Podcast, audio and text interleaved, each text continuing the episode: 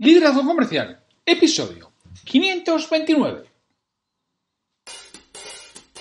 Hola, muy buenos días, tardes, noches, o sea el momento que sea en que estés escuchando. Soy Santiago Torre y esto es Liderazgo Comercial. Bienvenidos. Ya sabes, ¿qué liderazgo comercial es ese podcast que tienes? De lunes a viernes, todos los días de la semana, aquí para ti, propietario de una, de una pequeña empresa, de una mediana empresa, para ti, responsable comercial, que estás al frente de un equipo, y para ti, que quizás estés al frente de un equipo, seas un vendedor y que quiera algún día estar ahí al frente. Aquí te ofrezco pautas, consejos, ideas para que te desarrolles profesionalmente para que crezcas y de ese modo hagas que todo sea más sencillo. Ya te he contado muchas veces que mi trabajo es sentarme con ese propietario de empresa, con ese responsable comercial, ayudarle a que pare, a que piense, a que planifique, a que priorice, a que programe y a que produzca en el sentido de poner en marcha todo lo que ha previsto que va a realizar. Y eso es lo que hago. Y lo hago con un proceso ordenado, estructurado, que lo tenemos claro desde el principio en qué, cómo y de qué manera vamos a ir avanzando y lo vamos haciendo poco a poco, en muchas ocasiones en, planes trimestrales, es decir, cogemos un, un, trimestre, 90 días, decimos esto tiene 13 semanas, ¿qué 13 aspectos podemos trabajar? Y lo vamos trabajando poco a poco para ir avanzando, paso a paso y de forma organizada desde el principio. Y que ya sabes que, mira, si eres un. estás al frente, eres el propietario, estás al frente, eres el gerente de una pequeña y mediana empresa. Si quieres que te ayude en todos estos aspectos de planificación operativa, en todos estos aspectos de control de tu negocio, en todos los aspectos de comercialización, en todos los aspectos de sistematización y procesos y en todos los aspectos de personas, es mi trabajo. Es lo que realizo y estaré encantado de hablar contigo me tienes, me puedes localizar perfectamente en santiago o en santiagotorre.com barra contactar. Ahí me tienes y hablamos para echarte una mano en lo que necesites. Bueno, pues hoy es el jueves 5 de noviembre de 2020.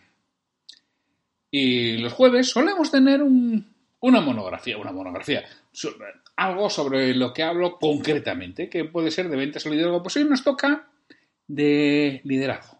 Hoy voy a hablar de un aspecto que a veces nos duele y que oyes muchas veces, tengo por ahí ¿eh? también algún artículo escrito, eh, creo que recordar el artículo que se llama que tuvo bastante éxito en LinkedIn y en mi blog, supongo que también está, es, eh, pues a ver si me motivas a esto, ¿no? Gente que estaba desmotivada. Entonces, ¿cómo conseguir ese equipo comprometido? ¿Qué es lo que vamos a, tratar hoy?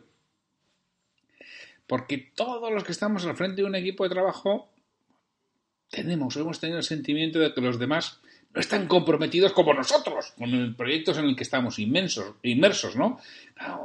tío, tú eres el dueño de tu empresa, eres el que más comprometido estás. Lógicamente, que es lo tuyo, es tu hijo, ¿cómo no vas a estar tú? Y no puedes pretender que los mismos tengan ese nivel que tienes tú de compromiso con, tu proyecto, porque es, es tu proyecto.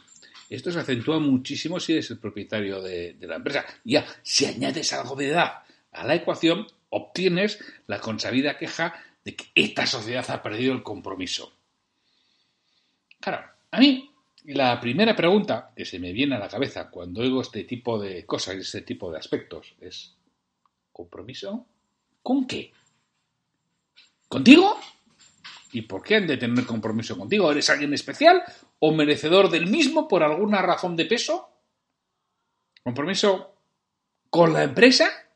con un ente abstracto que no es más que una convención legal para dar forma a algo con la que nos van a inflar impuestos? ¿Compromiso con el proyecto? Bien, esto sí que pudiera ser. Vamos a, reflexionar un poco sobre todo ello, sobre con qué la gente conseguimos compromiso. Es cierto que hasta las últimas décadas del siglo XX el compromiso de las personas hacia la empresa y en muchas ocasiones hacia sus propietarios, si solo esta era familiar, parecía elevado, muy elevado. Y como ahora no lo es, tendemos a pensar que el compromiso social, el compromiso de las personas, el compromiso en general, ha decaído. En mi opinión, esto es una falacia. Una falacia es aquello que parte de una premisa falsa. Y llega a una conclusión que puede ser buena, pero la premisa es falsa, ¿no? Entonces partimos de una premisa falsa, partimos de un concepto equivocado. Por tanto, llegamos siempre a una conclusión falsa, ya que el compromiso, desde mi punto de vista, no era ni mucho menos hacia la empresa o su propiedad, sino ante uno mismo. Voy a intentar explicarme. Levi Strauss, Claude Levi Strauss, que, por cierto, no tiene nada que ver con el de los vaqueros, ¿eh? este era un francés, concretamente un, antropólogo francés de, del bueno, siglo XX, este nació a principios del siglo XX y falleció yo creo en los años 80, y él explicó la sociedad desde el punto de vista de estructura compleja. Una de sus mayores aportaciones fue que las cosas no son lo que parecen, que lo manifiesto, lo que se ve, muchas veces difiere de lo latente, lo oculto, y que es la verdadera esencia. Bueno, ya sabéis que tiene que salir por algún lado mi, rama, mi, formación de base como sociólogo, ¿no? Bueno, y, esto es así, pues Claude, que se llamaba Claudio, Claude Levi Strauss, este antropólogo francés que yo estudié en mis tiempos de, de la universidad, es lo que nos dice, oye, realmente tú tienes que llegar a lo latente, que es la esencia, lo manifiesto puede ser consecuencia de lo latente o no, puede ser que sencillamente esté tapando aquello que, no se ve, que es lo mismo. Y esto exactamente nos ocurre con las organizaciones, y sobre todo con las organizaciones empresariales. Y con las personas. Manifiestamente, en el siglo pasado las personas estaban comprometidas con las empresas. De forma latente, lo era con el modo de vida en el que estaban inmersos. En los años 50, 60, 70 u 80 del siglo XX, cuando te incorporabas a una empresa y conseguías trabajo fijo, pensabas que era para toda la vida. Y muchas veces era así. En fútbol hablan y dan premios al One Club Man, esto es, al futbolista que ha desarrollado toda su vida en un mismo equipo. En las empresas es relativamente frecuente que alguien desarrolle, o era, mejor dicho, toda la carrera en la misma. Hace 50 años tienes una probabilidad mucho mayor de jubilarte en la empresa para la que trabajabas cuando tenías 30 años que hoy en día. Ya os digo yo que pocas de las personas que hoy en día tienen 30 años se van a jubilar en la empresa en la que trabajaban. Mientras que si nos vamos, pues eso, 40 años atrás, o 35 años atrás, ¿no? Si nos vamos 35 años atrás, aquellas personas que tenían 30 años, muchas o un porcentaje importante, se van a jubilar en la empresa que trabajaban.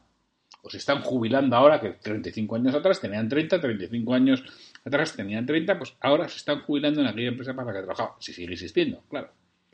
Pero no solo ellos, sus compañeros también. Ello implicaba que había que luchar por conseguir la supervivencia de la compañía y mantener una buena relación con quien trabajabas. Ibas a estar muchos años allí y con ellos.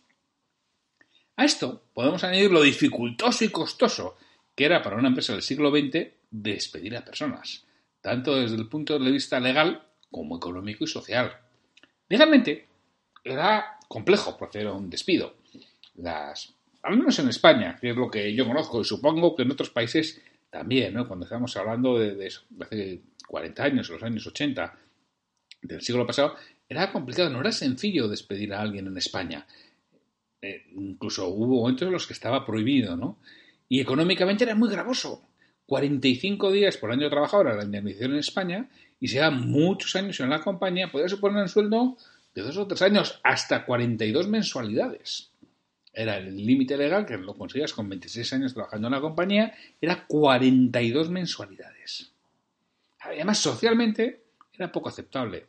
Y si no existía una cosa muy justificada y conocida, Claro, despedían a alguien de nuestra comunidad, a quien consideraban muy cercanos, a un compañero al que le teníamos una gran estima. Es decir, para una empresa del siglo XX era costoso. Costoso económicamente, costoso desde el punto de vista social, despedir. Además, el ser humano es un animal social por naturaleza. Necesita sentirse parte de algo por encima de sí mismo. Necesita sentimiento de comunidad. Y se integraba en su barrio y en su empresa, ya que ambos formaban comunidad. Dejar alguno de los dos significaba parte de su esencia, por lo que no aceptaban de manera tan sencilla oportunidades de cambio y no era excepcional que alguien dejara su empresa y al cabo de no mucho tiempo volviera a la misma. Su casa, Es decir, a la empresa le resultaba muy complicado despedir a personas y a las propias personas les resultaba complicado irse. Suponía renunciar a toda su comunidad, todo lo que estaba por encima de ellos. Por lo tanto, y desde mi punto de vista, el compromiso no era con su empresa, era con su modo de vida, era con su comunidad, era con la gente a la que realmente apreciaba. Hacia eso tenía compromiso. No realmente hacia su empresa. Hoy en día, las cosas son diferentes. El tiempo medio de, vida de una empresa es mucho menor que las del siglo pasado. Hoy en día, la vida de una empresa, no conozco exactamente ahora las estadísticas, pero son muy poquitas las que ganan los 10 años de vida. Antes hablaban de un 4%, porque decían, en los primeros 5 años el 80% desaparecían, pero en los segundos 5 años el 80% del 80% desaparecía, es decir, quedaban un 4%, pero estamos hablando de estadísticas de hace tiempo. Yo estoy seguro que si pudiéramos tener estadísticas en estos momentos, todavía esto es menor. Porque esto va tan rápido y las empresas desaparecen que, todo evoluciona, ¿no? Y nuestros compañeros además bien iban de forma mucho más libre que antes. Nuestra comunidad puede estar perfectamente en Internet y cambiamos de barrio sin ningún remordimiento, ya que la vida social de, vecindad ha reducido la influencia que tenía antes. Antes nuestra vida social solo podía ser con la gente del barrio. No podía ser más, porque además también viajar no era sencillo. Internet no existía, Internet es un invento. Bueno, el boom de las .com fue en mediados de los 90 del año pasado, porque cuando todo el mundo pensaba que Internet iba a ser la panacea, ¿qué, qué sucedió? Que Internet iba a ser la panacea, se iba a vender todo por Internet, era lo que se decía en mediados de los 90, con lo cual todo el mundo pueda construir sus páginas web para vender, porque si no se iban a quedar fuera del mercado y no había gente capaz de hacerlo, con lo cual contrataban, contrataban, contrataban y como no podía contratar, no había gente que tenía que hacer comprar a las empresas que ya estuvieran y compraban y pagaban auténticas barbaridades hasta que en el año 2000 más o menos pues vino la caída de las .com, ¿no? que dejaron de tener esa eficacia, esa eficiencia y las cosas cambiaron, pero lo que me refiero es que no existía en el siglo XX Internet. Y hoy en día existe. hemos cambiado y hemos variado mucho de nuestra forma de relacionarnos, de nuestra comunidad. La hemos pasado online. Es muy frecuente que sea online donde tienes gran parte de tu comunidad. Redes sociales. Y, y antiguamente, antes las redes sociales, son los foros de Internet. A principios de los 2000. Estaban los foros donde muchos participábamos en ellos y teníamos nuestra, nuestra comunidad, pequeña o gran comunidad. Entonces, ¿Qué pasa? Que ahora tendemos a pensar que el compromiso está tendiendo a desaparecer en la sociedad. No, personalmente creo que no es así, sino que ha cambiado la forma en que se manifiesta, que es diferente, atendiendo a lo que nos dice Levi Strauss. El compromiso sigue estando manifiestamente, no, o nos parece que no, pero latentemente está ahí. Claro, ¿compromiso con qué? ¿Con una empresa? ¿Con quién? ¿Con sus accionistas a los que quizá ni siquiera conoces? ¿Con tu jefe? que seguramente está mucho más comprometido con el suyo que contigo, con tus compañeros, que vienen y van y con los que tu relación es escasa en muchas ocasiones. Pues claro, hoy en día las relaciones a través de, Slack, ¿no? A través de, de, correo electrónico. Con tu futuro, si seguramente ya estás pensando en buscar otro trabajo y con otras responsabilidades en otro lugar. Las personas nos comprometemos con ideas, ideales o ideologías, con otras personas a las que apreciemos, con la comunidad de la que nos sintamos parte, nación, país, equipo deportivo, incluso sindicato o partido político al que votemos, con una buena causa. Con eso nos comprometemos. No nos comprometemos con empresas, no nos comprometemos con nuestro jefe, no nos comprometemos ni mucho menos con accionistas y no nos comprometemos con ese objetivo anual que un señor en Tegucigalpa o en Cincinnati se le ha ocurrido que este año es el que nos toca. Pues con eso es complejo y complicado que nos comprometidos. Quizá, quizá Gran Buana puede, puede hacerlo, pero el resto no. Por lo tanto, no nos comprometemos con una empresa y mucho menos con los objetivos que los accionistas nos imponen. Santiago, me estás diciendo que no voy a poder conseguir el compromiso de mis colaboradores. No he dicho eso. Lo que afirmo es que ya no lo puedes hacer como si estuviéramos en el siglo XX. Llevamos dos, décadas en el siglo XXI, por si alguno no se ha enterado todavía.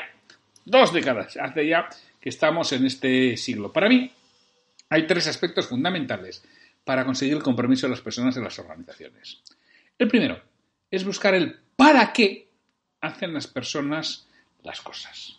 Te anticipo que el que tú te forres, si eres el dueño, consigas tu bono anual, si eres directivo, o la empresa pueda pagar los dividendos que los accionistas requieren, no suele ser excesivamente motivador para los empleados.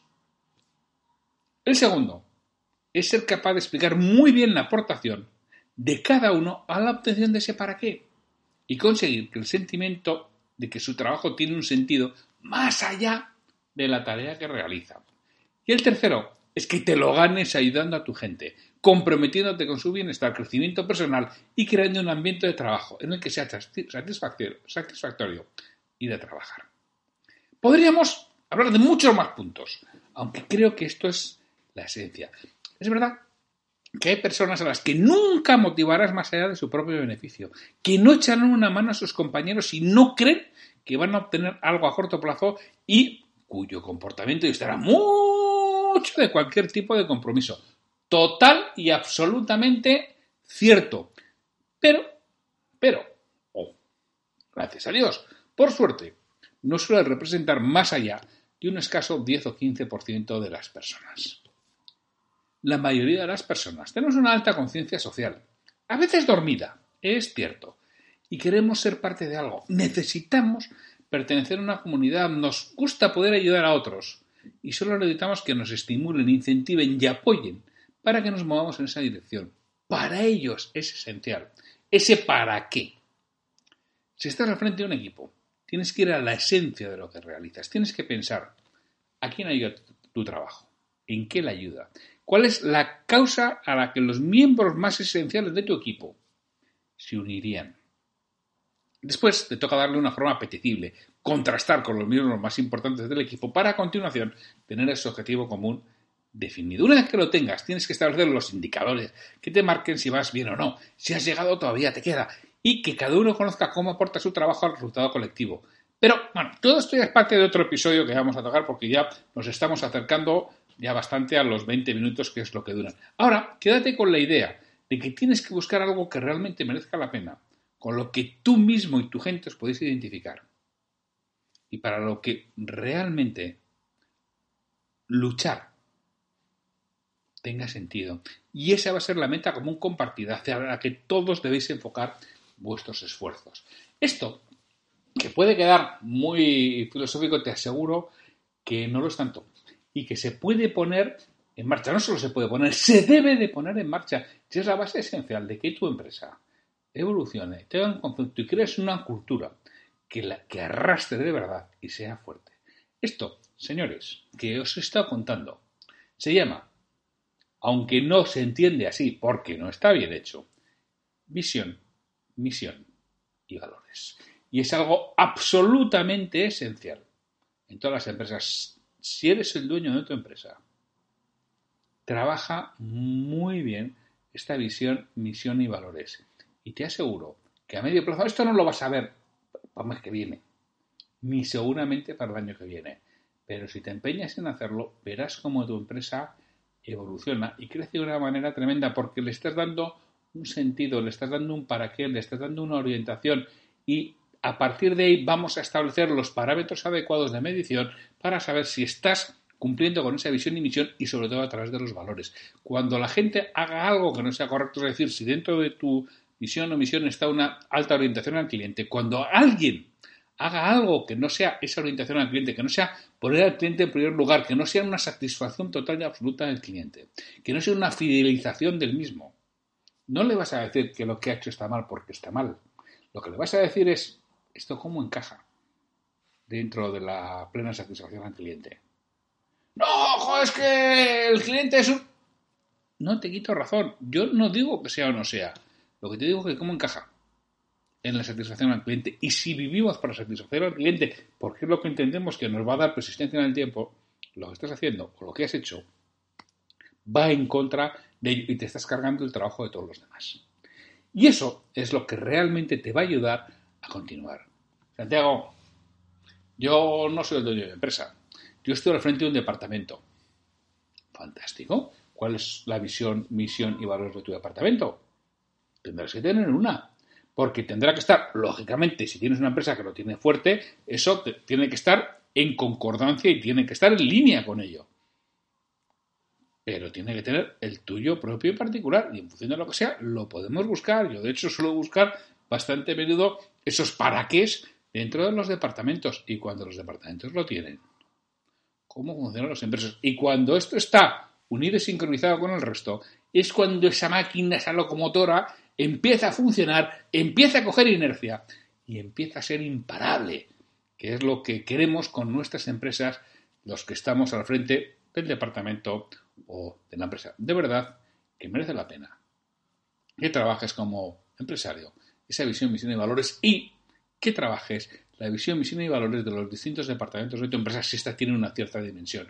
A partir de 50, 60 trabajadores que ya tienen dimensión los departamentos, merece mucho la pena que trabajen y que estén coordinados en visión, misión y valores y verás cómo eso empieza a fum, fum, fum, fum, fum, fum, fum, fum, fum, fum, y empieza a coger ritmo y empieza a ser imparable.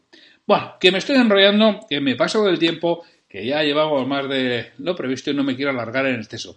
Agradeceros el que estéis aquí, agradeceros que compartáis este, este podcast, que compartáis este episodio en redes sociales, que lo compartáis con el resto, que le deis al me gusta eh, eh, en iBox, que a ser posible hagáis una reseña de 5 estrellas en, en iBox o el me gusta, el corazoncito en Spotify, que es lo que hace que este podcast se desarrolle y bueno, pues todo este esfuerzo que hago de traeroslo diariamente tenga sentido, porque si no igual algún día pues deja de tenerlo, ¿no? Si, si esto no crece y, y no se desarrolla y estamos los de siempre.